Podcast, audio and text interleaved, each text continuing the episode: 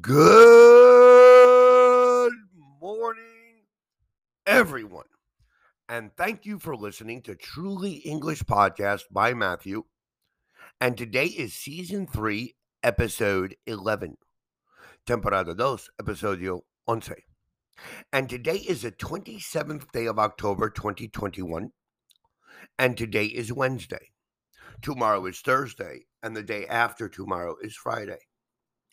Today is Wednesday. Yesterday was Tuesday. And the day before yesterday was Monday. We will always repeat. If we can have repetition, we can learn. Today, tomorrow, the day after tomorrow. Today, yesterday, and the day before yesterday. In today's podcast, we are going to talk about countable nouns, specifically using a an, and some. But before we do that, I want to give a shout out. I want to praise. I want to put a note on another podcaster. You have to go to Anchor Podcast or wherever you listen to your podcast and listen to English with Stephen. That is English with Stephen. S T E P H E N, Mr. Stephen Green. He has a wonderful accent.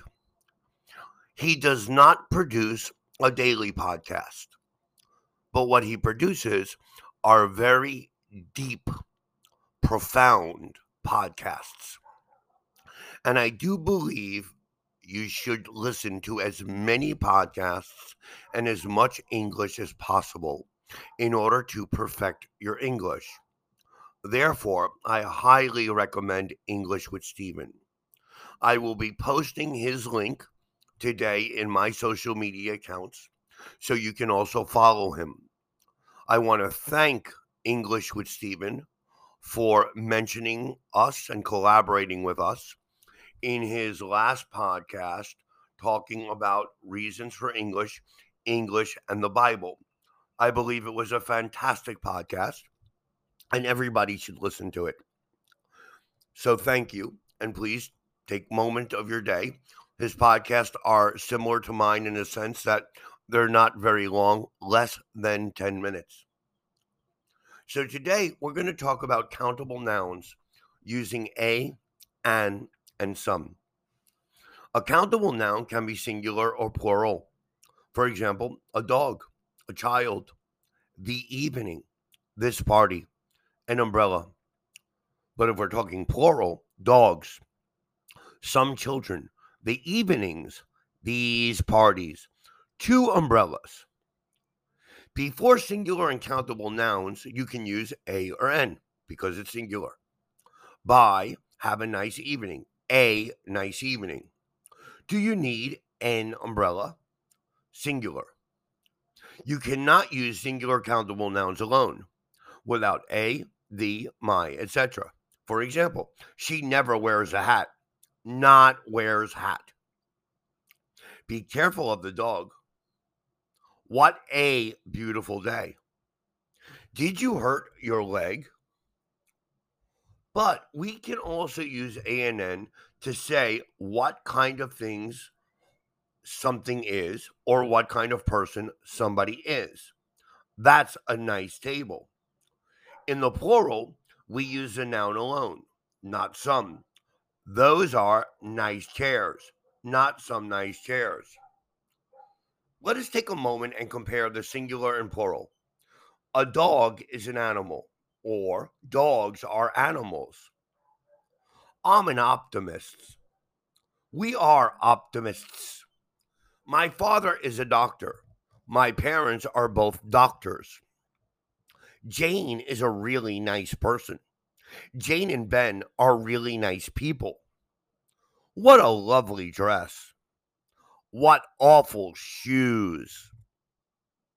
We say that somebody has a long nose, or a nice face, or blue eyes, or long fingers. Jack has a long nose, not the long nose. Jack has blue eyes, not the blue eyes. We also use ANN when we say what somebody's job is. Sandra is a nurse, not Sandra is nurse. Would you like to be an English teacher? Now, we can use some with plural countable nouns, or we can use some in two other ways. Number one, some, a number of. Number two, a few of. Number three, a pair of. I've seen some good movies recently, not I've seen good movies. Some friends of mine are coming to stay at the weekend. I need some new sunglasses equals I need a pair of new sunglasses. Often you can say the same thing with or without some. For example, I need some new clothes, or simply, I need new clothes. The room was empty apart from a chair and some tables, or apart from a chair and a table. Do not use some when you are talking about things in general. I love bananas, not some bananas. My aunt is a writer. She writes books, not some books. But in the second way, we can use some, but not all. For example, some children learn very quickly, not all children. Tomorrow, there will be rain in some places, but most of the country will be dry. So, if you understand how we use a, an, and some, then you should make your examples with countable and singular, excuse me, with countable nouns in singular or plural form. You should practice this, make as many examples as possible. But I think the first thing you need to do is study, practice, and memorize nouns. Equally, study, practice, and memorize verbs. Study, practice, and memorize adjectives.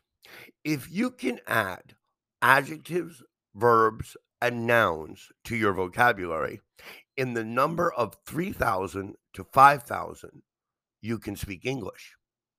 As I said in earlier podcasts, basically the entire planet understands I am but the entire planet cannot give me 20 examples because they don't have the vocabulary.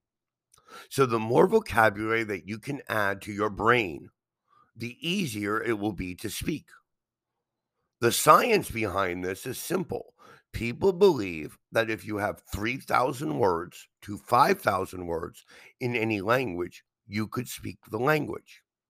Therefore, if you need to speak English, and you can study 20 new words a day and memorize them in one month, you would have 600 new words. Therefore, in five months, you would reach 3,000 new words, and technically, you would be able to speak. So, add these new words to your vocabulary that we reviewed today. And please remember to listen to our next podcast tomorrow on Thursday. Also, send us any comments and any requests for future episodes to info at trulyenglish.com.mx or to our Facebook, Twitter, Instagram accounts, or here in Anchor Podcast. I want to thank everyone for their time today, and I want to wish everyone a happy and healthy day. Thank you all. Peace and love. Goodbye.